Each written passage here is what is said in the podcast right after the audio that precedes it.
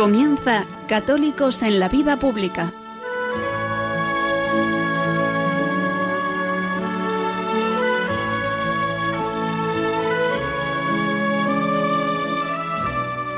Un espacio dirigido en Radio María por Luis Zayas.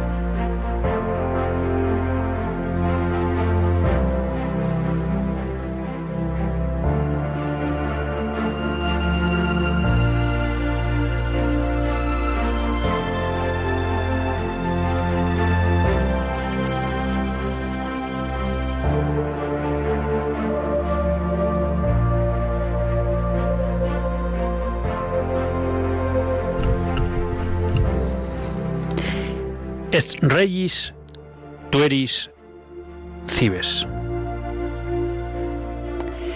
Estas son las palabras que me venían a la cabeza al conocer la cifra de la vergüenza, la cifra de la ignominia. Me atrevería a decir la cifra que retrata el estado moral de España y de los españoles. Esa cifra es 95.917. 95.917 es el número de abortos, de asesinatos de inocentes en el vientre de su madre que se produjeron en 2018 en España. Esta cifra es mucho más importante y refleja mucho mejor la realidad de la España de hoy que la posibilidad o no de que haya gobierno, del hecho de si las elecciones del 10 de noviembre mejoraron o empeoraron la gobernabilidad en España, de si tal o cual partido mejora o empeora en las encuestas. Todo eso es prescindible ante esta cifra. 95.917 niños asesinados en el vientre de su madre en España en 2018. 95.917 niños a los que no se dejó nacer. 95.917 madres a las que se les ha destrozado su vida. Sí, los promotores de la incultura de la muerte les venderían que el aborto iba a ser el camino de la liberación. Pero sabemos que no es así. Son muchas las experiencias que nos han contado mujeres que han pasado por el drama del aborto, que la prometida liberación, una vez realizado el aborto, fue el inicio de un drama y de una oscuridad sin fin que sólo encontró consuelo y esperanza cuando esas madres se encontraron con Cristo. Sirva esto también de recuerdo a Proyecto Raquel y a todos sus colaboradores que tratan de ayudar desde las instituciones de la Iglesia a esas mujeres que han pasado por el drama del aborto. Es regis tueris cibes. Esto es lo que me venía a la cabeza al recordar esta cifra. Y no les voy a engañar. No me venía a la cabeza porque tenga una formación clásica que no la tengo, ni una gran cultura, que tampoco la tengo, sino porque es la frase que escribió Jerome Leyen al rey Balduino cuando éste se debatía en qué hacer ante el intento de legalizar el aborto en Bélgica. Balduino tenía claro que la legalización del aborto era un acto inmoral, pero se debatía internamente en si él, como rey, debía tomar partido o no en esa cuestión. Cuando le plantea su duda a Jerome Leyen, que le había visitado en el palacio de Laken y que, como recuerda a Jerome Leyen, habían rezado juntos, él le escribió: Es regis tu eris cibes. Lo propio del rey es proteger a sus súbditos. Y queridos amigos, esto es lo que me venía a la cabeza cuando escuchaba esa cifra de 95.917 abortos. ¿Quién protege hoy al no nacido? Hubo un rey que tuvo el valor, por lo menos, de levantar la mano y de decir que esto no se podía hacer y que él no quería ser cómplice del asesinato de inocentes. Ese rey fue Balduino de Bélgica. Pero la pregunta viene hoy a España, queridos amigos. ¿Quién hoy protege en el ámbito público al no nacido? No me puedo olvidar de la multitud de personas que a través de las organizaciones Provida y similares ayudan a las mujeres en riesgo de aborto, ayudan a sacar esas vidas adelante y también de todas esas asociaciones que ayudan a las mujeres que han pasado por el drama del aborto. Pero ahora pienso en aquellos que tienen el deber de proteger a los débiles a los no nacidos, en este caso. Y podríamos empezar desde el jefe del Estado, nuestro rey Felipe VI. Podríamos seguir por todos aquellos que han sido presidentes del gobierno de España, que desde Felipe González fueron presidentes con leyes que permitían el asesinato de inocentes. Y podemos seguir por los dirigentes de los actuales partidos con representación en el Parlamento español, ninguno de los cuales pide la eliminación de cualquier legislación que permita el aborto.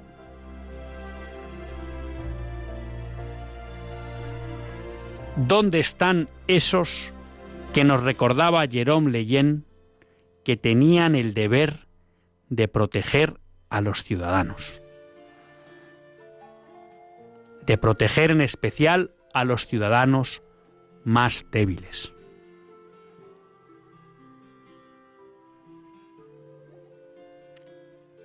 ¿Dónde está esa sociedad española que sea capaz de llorar,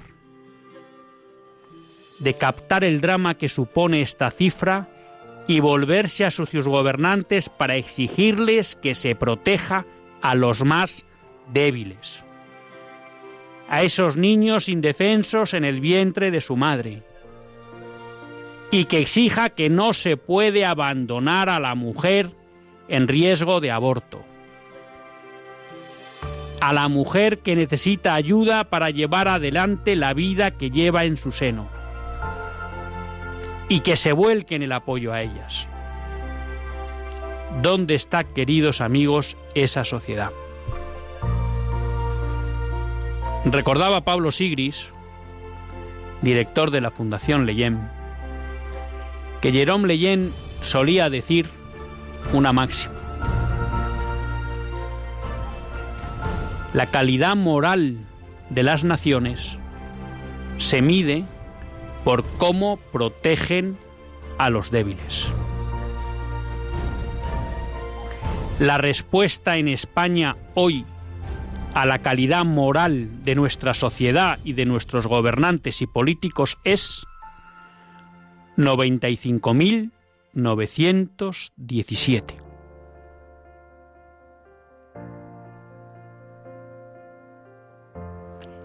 ¿Seremos capaces de cambiar esta cifra?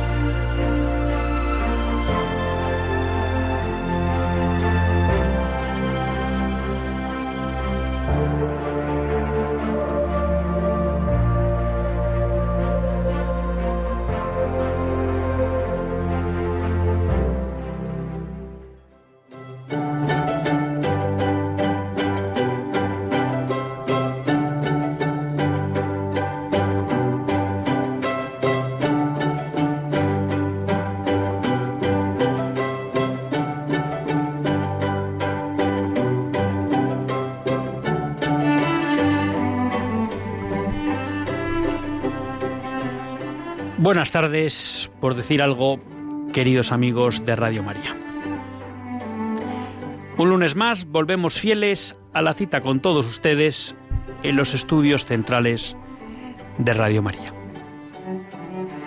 Un lunes más para hacer este programa, Católicos en la Vida Pública. Programa que, como todos ustedes saben, quiere ser una reflexión pausada sobre la actualidad nacional e internacional. Una reflexión que tratamos de hacer siempre desde la óptica del magisterio de la Iglesia y su doctrina social. Una Iglesia que no nos cansaremos de repetir que es madre y maestra. Un lunes más tiene la suerte de compartir con todos ustedes esta hora de radio Luis Zayas, que es quien les habla, con Javier a los mandos en control y en estos estudios maravillosos de Radio María en Cuatro Vientos. Quería empezar una vez más abusando de la confianza de todos ustedes, sabiendo pues que de alguna manera todos los que colaboramos en Radio María, desde pues, los donativos, el escuchar Radio María, los que hacen los programas, las personas que trabajan en redacción, en el departamento técnico y demás, voluntariado, que somos una familia. Bueno, pues yo les quería pedir hoy oraciones por un buen amigo, que hace unos meses ya les dije que, bueno, pues que se estaba enfrentando a un cáncer. En ese momento les pedí oraciones. Esas oraciones, pues yo creo que han surtido efecto, porque gracias a Dios, pues ha podido pasar prácticamente sin problemas todos los ciclos de quimioterapia. Ahora está acabando pues una fase ya de quimio a través de píldoras. Y bueno, pues la semana que viene se enfrentará a una primera eh, prueba para analizar si efectivamente pues el tumor ha desaparecido o no. Y bueno, pues ahí siempre aparece eh, la tensión. Bueno, pues yo quiero, eh, abusando de su confianza, pues pedirles a todos ustedes que recen, que recen por él, para que todo vaya bien y si Dios quiere, pues para que esté plenamente recuperado, aunque ustedes ya saben pues que esto del cáncer, pues al final muchas veces también es largo, con pruebas y demás, y es eh, pasa tiempo hasta que a uno le digan ya estamos bien, ¿no? Pero bueno, por lo menos para que estos primeros pasos pues vayan en el buen camino. Y también, bueno, pues quería aprovechar para pedirles por el padre de un amigo, Miguel, que su padre, bueno, pues está eh, en unos momentos pues ya críticos, muy cerca de, del final de su vida. Bueno, pues para que con las oraciones de todos pues le podamos acompañar para que realmente pues ese momento que es la muerte y que desde la fe lo vivimos como la entrega definitiva de nuestra vida a Dios, bueno, pues sea un momento que pueda vivir en paz, en esperanza y también para toda para toda su familia. O sea que hoy he abusado un poco de ustedes y les pido les pido oraciones por este amigo con cáncer. Bueno, me gustaría decir con, con este amigo al que ya le han curado prácticamente del cáncer y por el padre de Miguel para que en estos últimos momentos pues encuentre el consuelo y el apoyo de Nuestra Señora en este trance final. Les decía que buenas tardes por decir algo. Es verdad que la cifra de la que hemos hablado en el editorial, la cifra de abortos de 2018, bueno, pues se publicó el miércoles el miércoles pasado. Y bueno, pues a uno lo primero que le llama la atención es que no se ha generado un terremoto, ni político ni social. ¿Mm?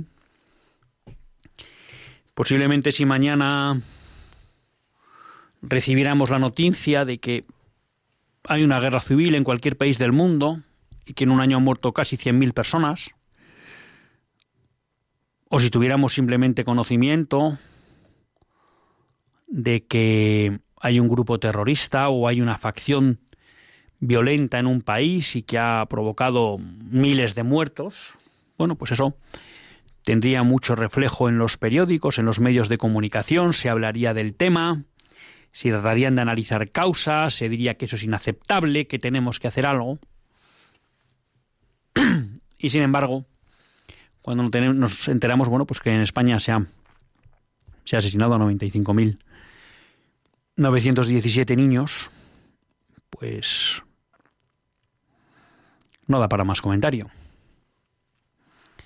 Eh, soy mal lector de prensa y además, eh, como dirían algunos, eh, leo empresa con cierto sesgo, porque normalmente pues yo cuando miro internet pues solo mirar páginas fundamentalmente de información religiosa, por tanto es una cifra que en todas esas páginas pues ha estado presente.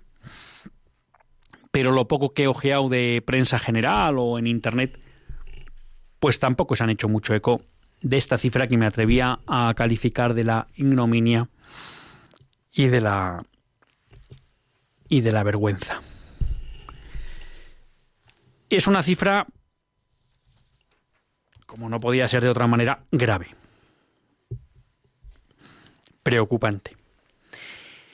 Pero si en sí la cifra absoluta es preocupante, estamos hablando de 95.917 abortos en un año, lo cual supone un incremento de mil, números redondos, 1.800 abortos desde 2017 a 2018, lo cual supone pues un 2%, un poco menos de un 2% de crecimiento del aborto en España, ¿no?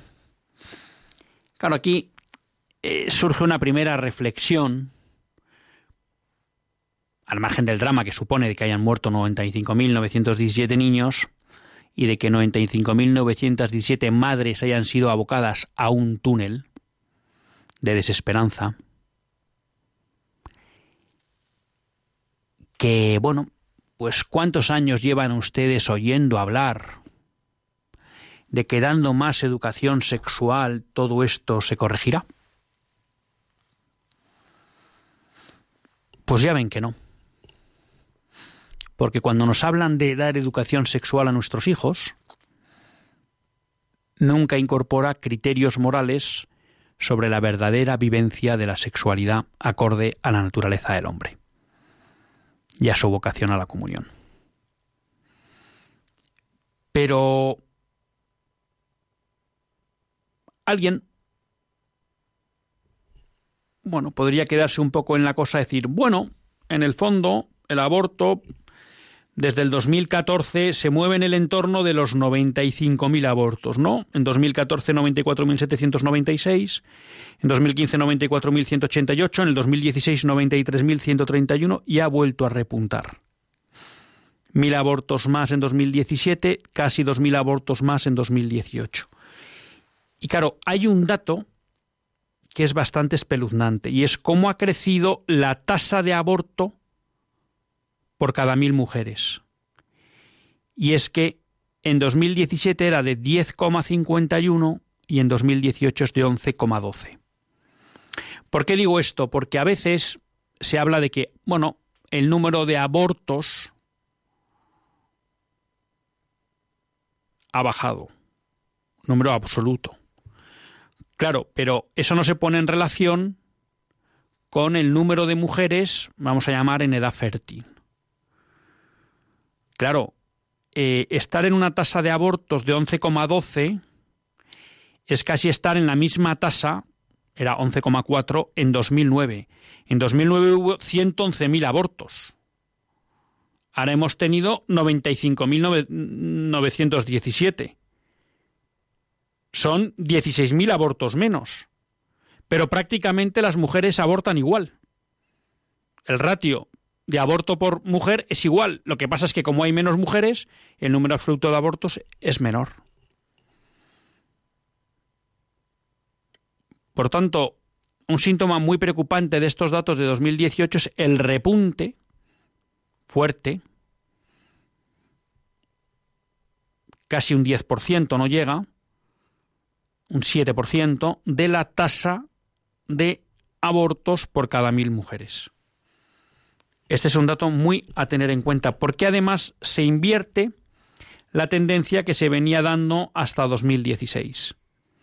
Desde 2011, que era la gran excusa que utilizaban los que promovieron la ley del aborto casi libre en España del 2010 con el gobierno Zapatero y que luego, contraviniendo su promesa electoral, mantuvo Mariano Rajoy. Bueno, pues fue que a partir de 2011 esa tasa de abortos por mujeres tuvo un permanente descenso hasta 2016. En 2016, ahora ya en 2018 estamos casi en tasas parecidas a las de 2009. ¿Mm? Un dato muy a tener en cuenta. Otro dato escalofriante es cuando nos vamos a los tramos de edad.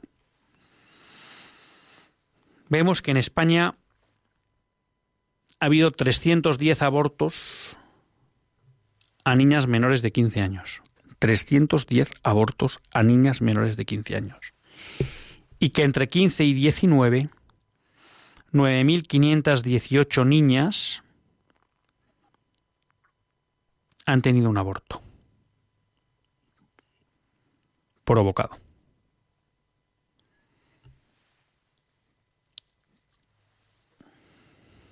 Fíjense ustedes, estamos hablando que casi 10.000 menores de 19 años en España tuvieron un aborto provocado en 2018. Esto no nos debería hacer pensar cómo estamos educando a nuestra juventud. ¿Qué visión de la vida les estamos dando? ¿Qué concepto de la sexualidad les estamos transmitiendo?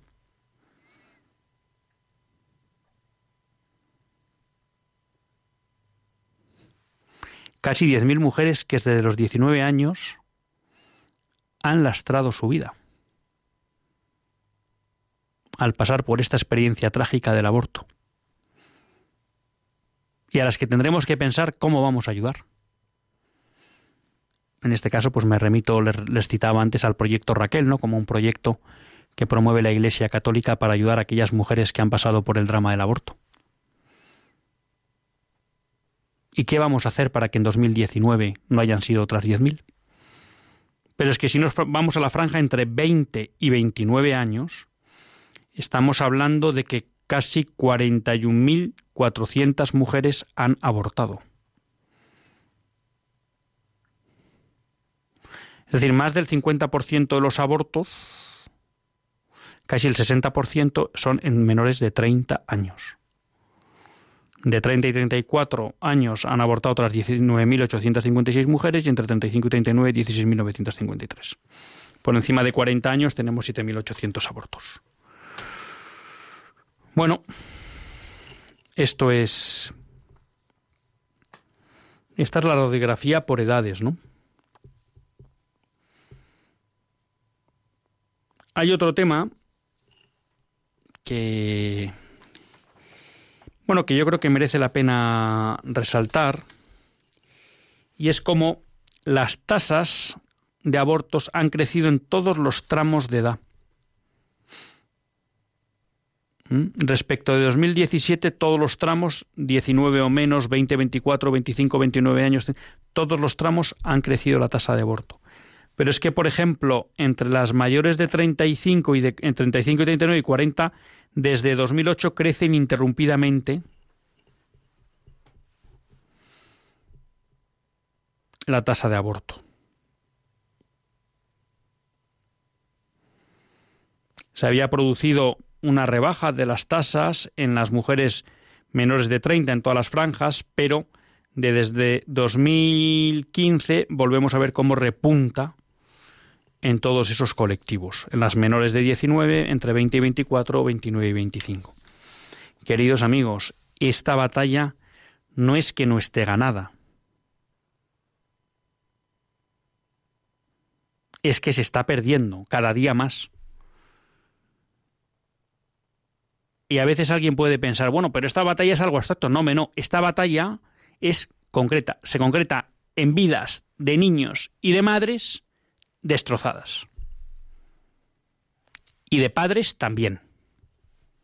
Pero también nos han vendido esta idea de que el aborto, nos han contado la mentira de que es un derecho, pero es que además es un derecho de la mujer al margen del padre de la criatura. Pues tampoco.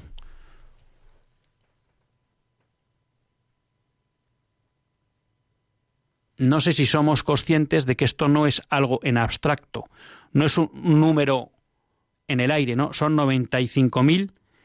95.917 vidas de niños, madres y padres destrozados. Y por tanto, creo que es una lucha por la vida que merece la pena nuestra, nuestro compromiso, ¿no? Cuando nos vamos a los motivos por los que se ha pedido el aborto, el 86.749 es a petición de la mujer. En 5.711 casos, graves riesgos para la vida o salud de la embarazada.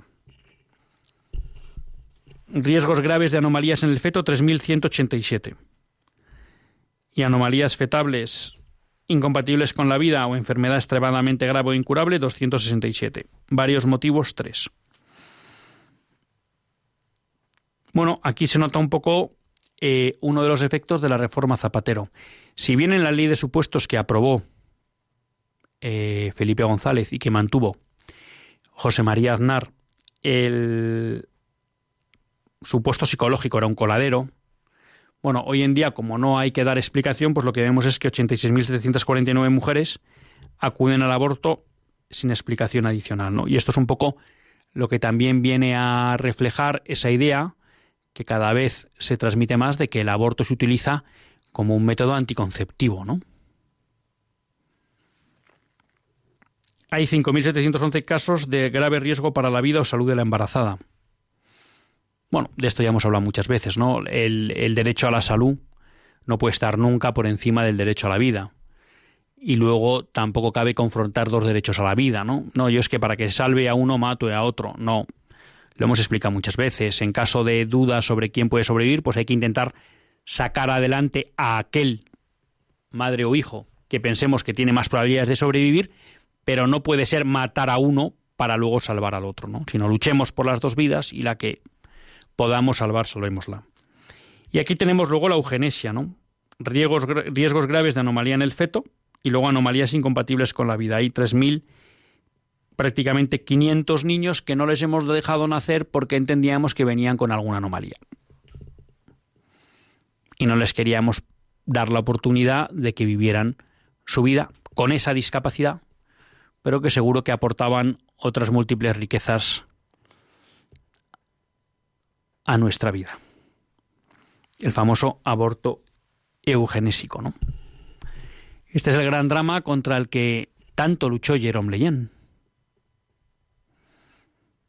Jerome Leyen, que con su descubrimiento del origen genético de la trisomía 21, del síndrome de Down, Pensó que habría un camino para poder mejorar e incluso curar, ese era su gran sueño.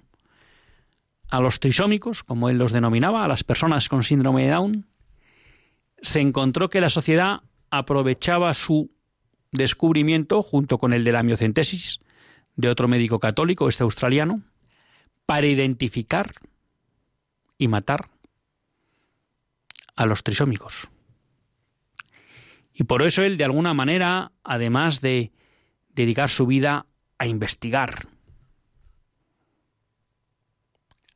a curar, a amar a sus enfermos y a tratar de encontrar soluciones para curarles si era posible, luchó siempre denodadamente,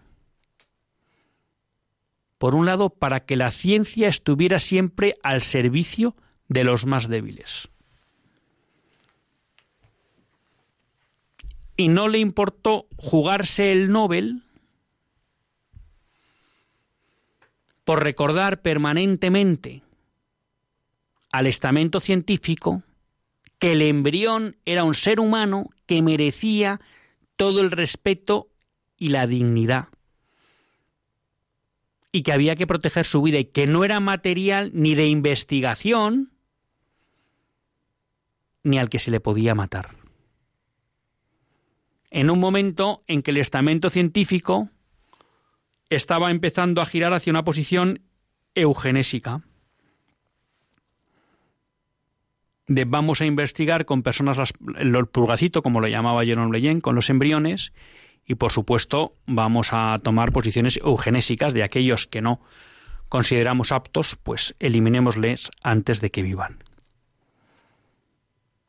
Pero su lucha no fue solo en el ámbito científico, donde ya digo, se jugó el Nobel y lo perdió.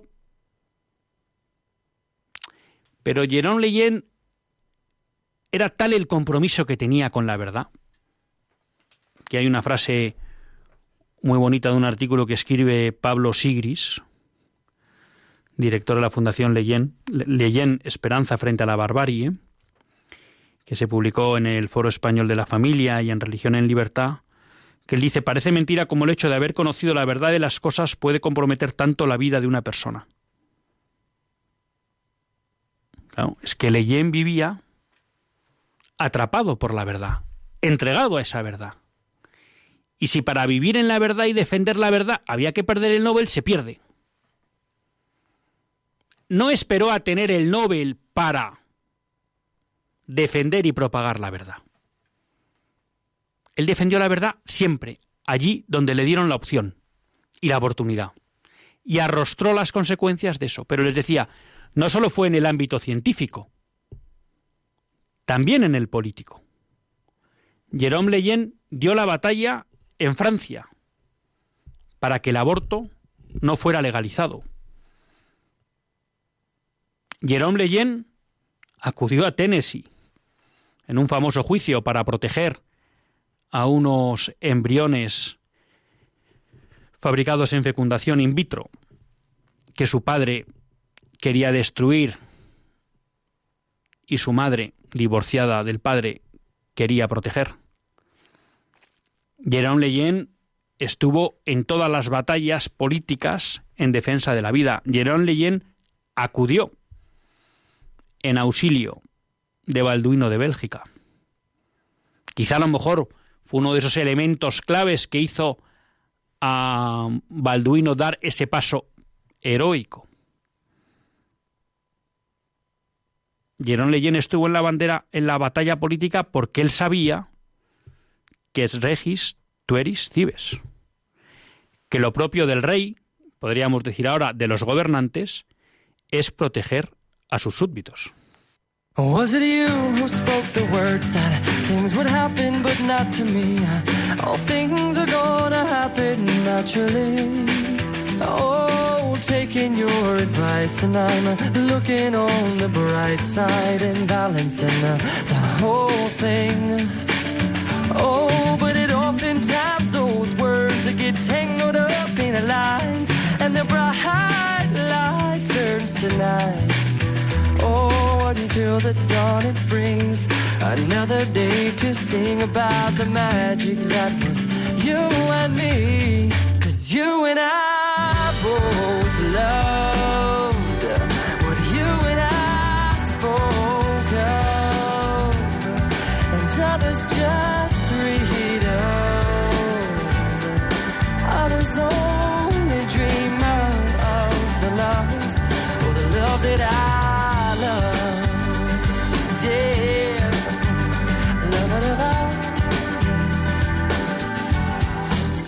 about them words over numbers, unencumbered, numbered words. Hundreds of pages, pages, pages for words. More words than I had ever heard, and I feel so alive. Cause you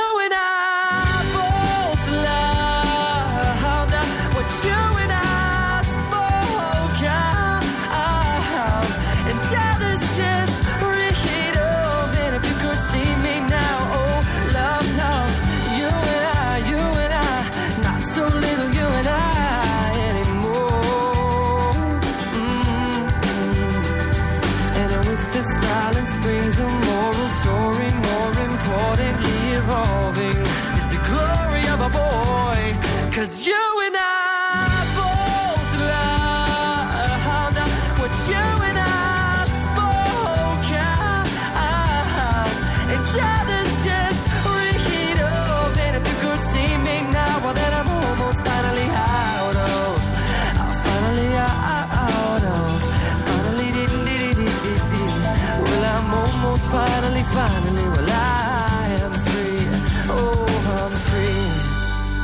it's okay if you had to go away.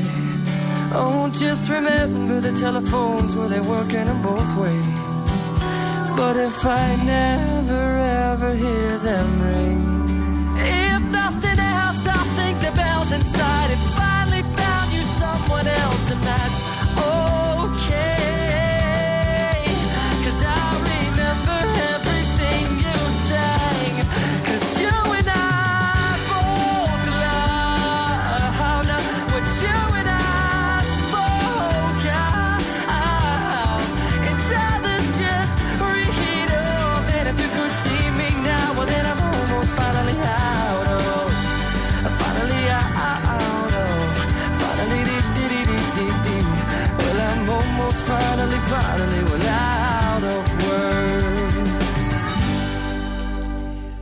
Cuando son las 9 menos 22 minutos en la península, 8 menos 22 minutos en las Islas Canarias, continuamos en Católicos en la Vida Pública.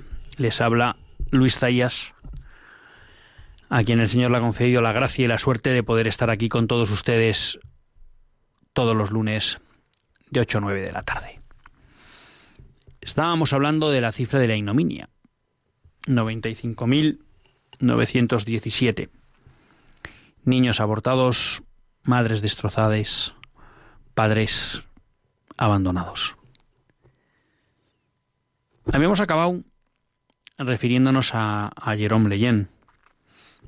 Y les decía yo a ustedes que, bueno, este adagio latino, o esta expresión latina, es regis tueris cibes, bueno, pues que no se debía a mi gran cultura clásica, que no la tengo, sino a que había tenido la oportunidad de encontrarla en un libro, la primera biografía que se escribe en España sobre Jerome Leyen, Jerome Leyen, Amar, Luchar, Curar, la fascinante vida del descubridor del origen del síndrome de Down. Es un libro magnífico que ha hecho José Javier Esparza. Esto no debería ser una novedad, porque la verdad que todos los libros de José Javier Esparza pues son una gozada para leer, no solo por lo bien que escribe, por lo ágil que se pueden leer, sino por cómo la cantidad de datos que le aporta a uno sin hacerse nada pesado, y porque realmente a mí me parece, yo he tenido la suerte de, bueno, pues en la vida de encontrarme con Jerón Leyen a través de los libros, luego de encontrarme con Jerón Leyen en la Fundación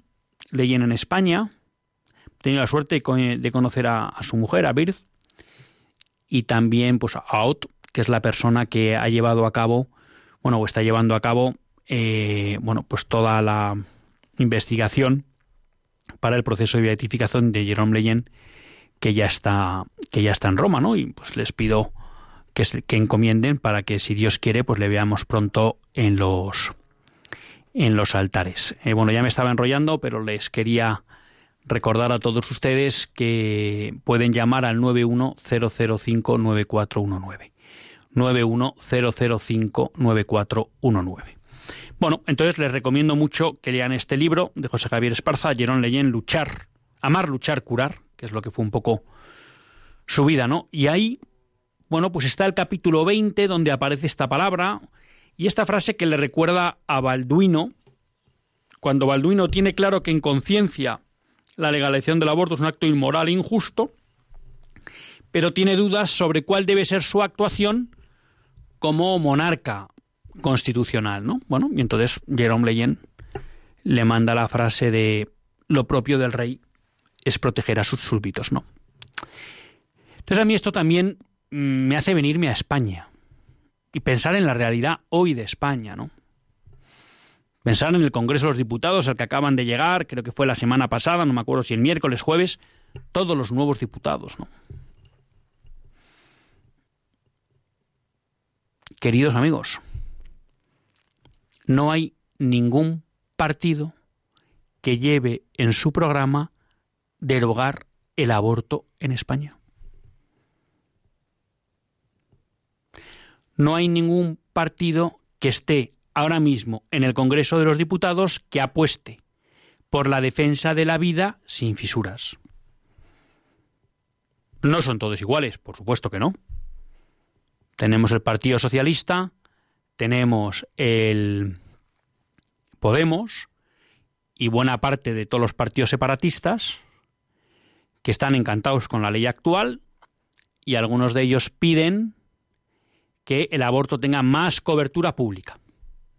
De hecho, una de las cosas, eh, y que se me entienda bien el comentario que voy a hacer, es que prácticamente el 87% de los abortos en España eh, se realizan en clínicas privadas.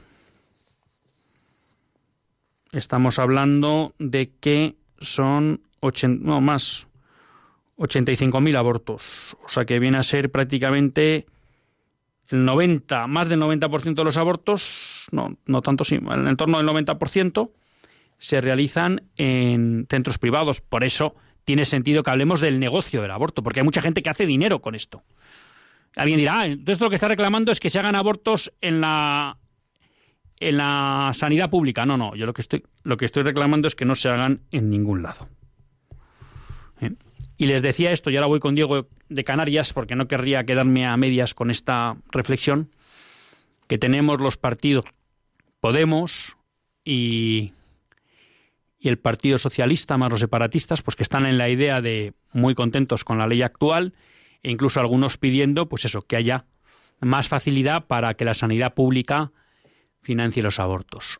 Por otro lado, tenemos a Ciudadanos que nunca sabemos dónde está, pero sabemos que está a favor de la ley actual. Tenemos al Partido Popular que después de traicionar su compromiso en... que adquirió Rajoy, dejó la ley. El bueno de Pablo Casado nos dijo que iba a quitar la ley actual y iba a volver a la de supuestos. No sabíamos si eso iba a tener efecto o no en el número de abortos, pero por lo menos era una marcha atrás. Ya nos ha dicho en la última campaña electoral que de eso nada, y bueno, que sí, que está dispuesto a hacer una ley de maternidad, de apoyo a la maternidad. Bueno, menos es nada. Pero esto no es un gobernante como pide Jerome Leyen y el viaje de Latino que protege a sus súbditos.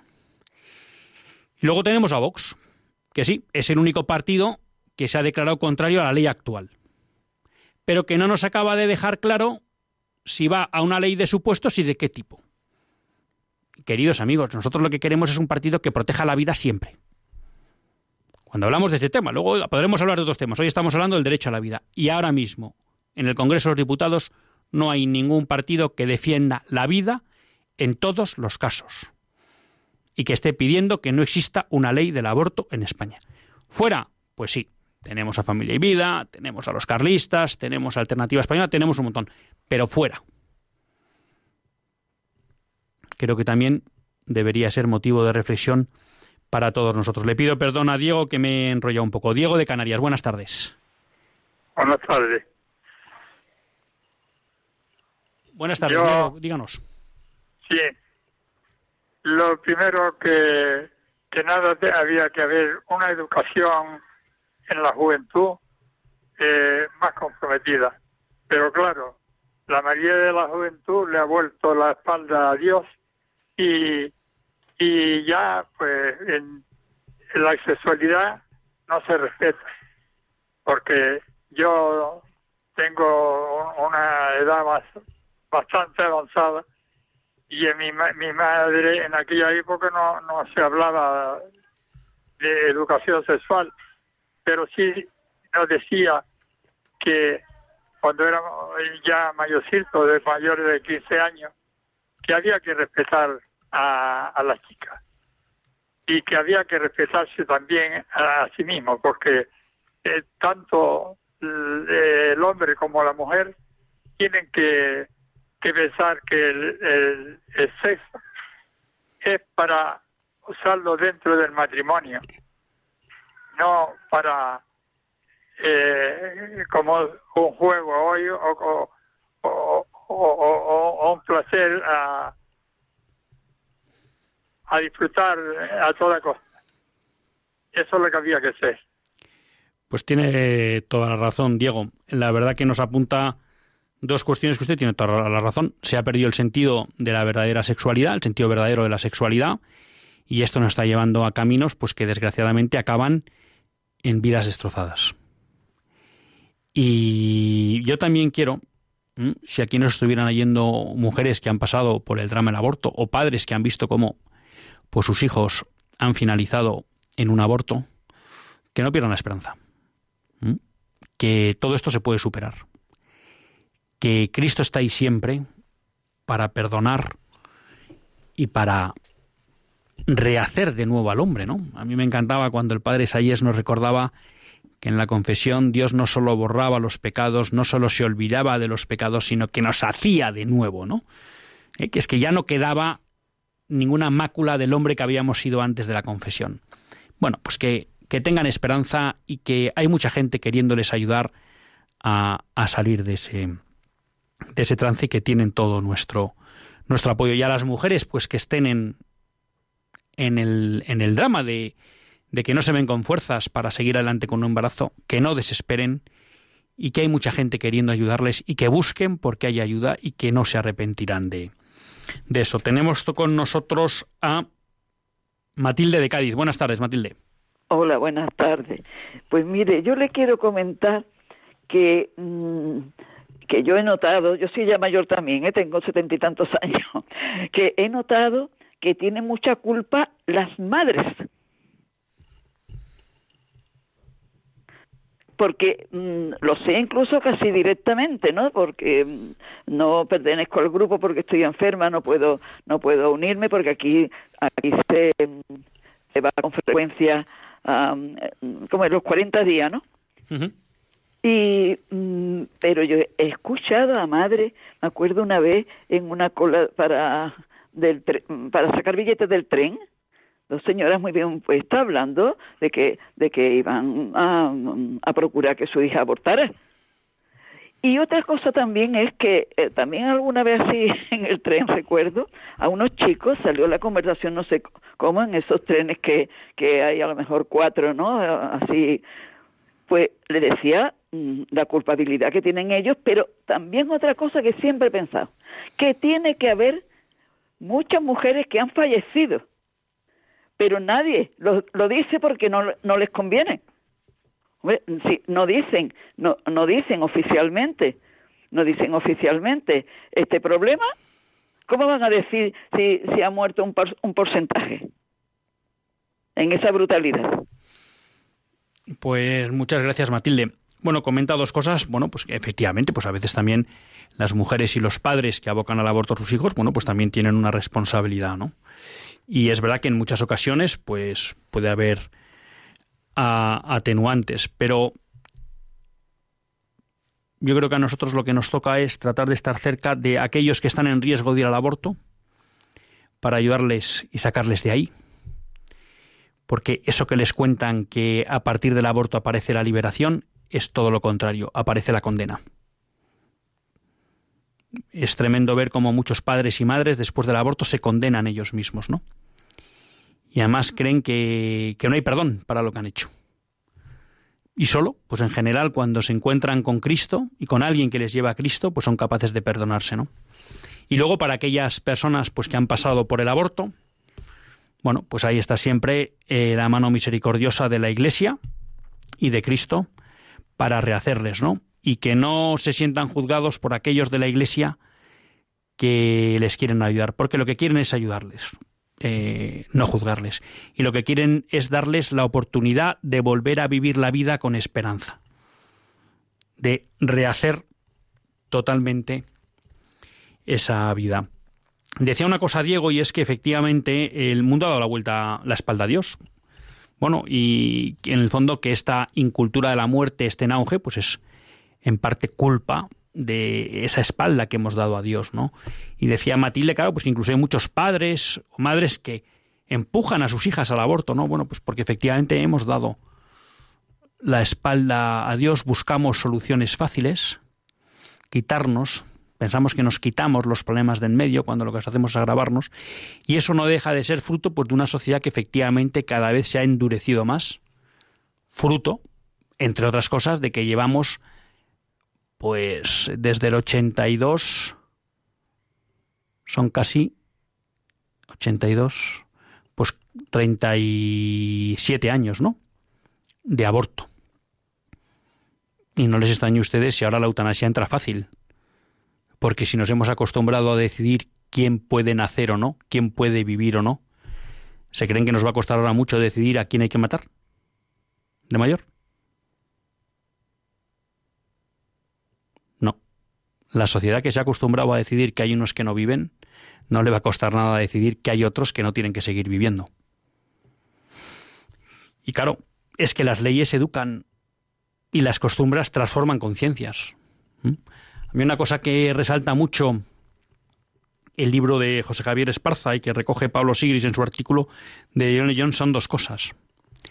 Jerome Leyen fue un profundo defensor de la vida y comprometido en la defensa de la vida porque era un científico, y estaba convencido de la verdad de que el embrión humano es una persona.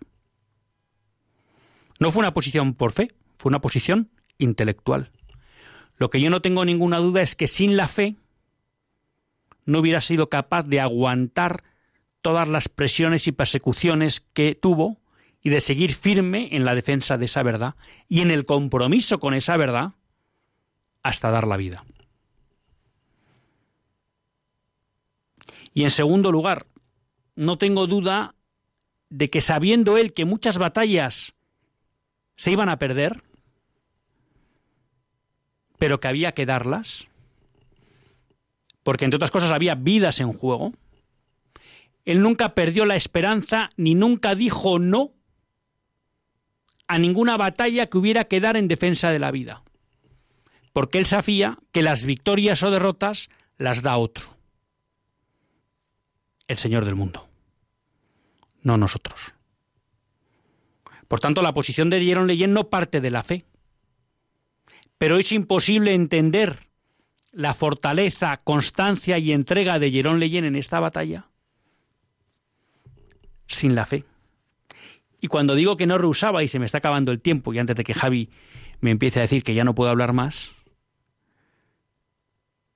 claro, sorprende cuando Jerome Leyen, un agosto en París de 1983-84, recibe una llamada de un abogado americano que le conoce de que en un pueblo de Tennessee de 20.000 habitantes hay un debate porque un matrimonio se ha divorciado y el padre se quiere cargar los embriones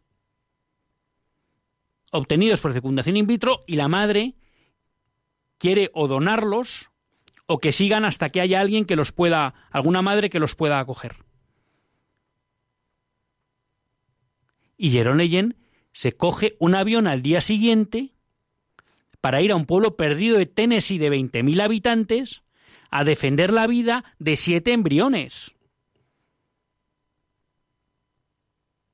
Eso es estar siempre dispuesto a dar la batalla por los más débiles. Y eso, queridos amigos, yo creo que solo es posible desde la fe.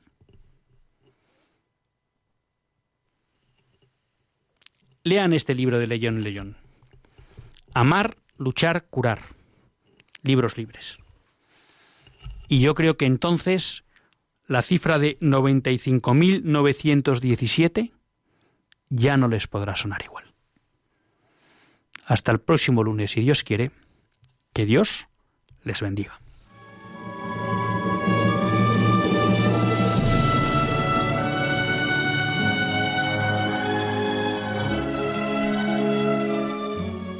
Así concluye Católicos en la Vida Pública, un programa que dirige Luis Zayas.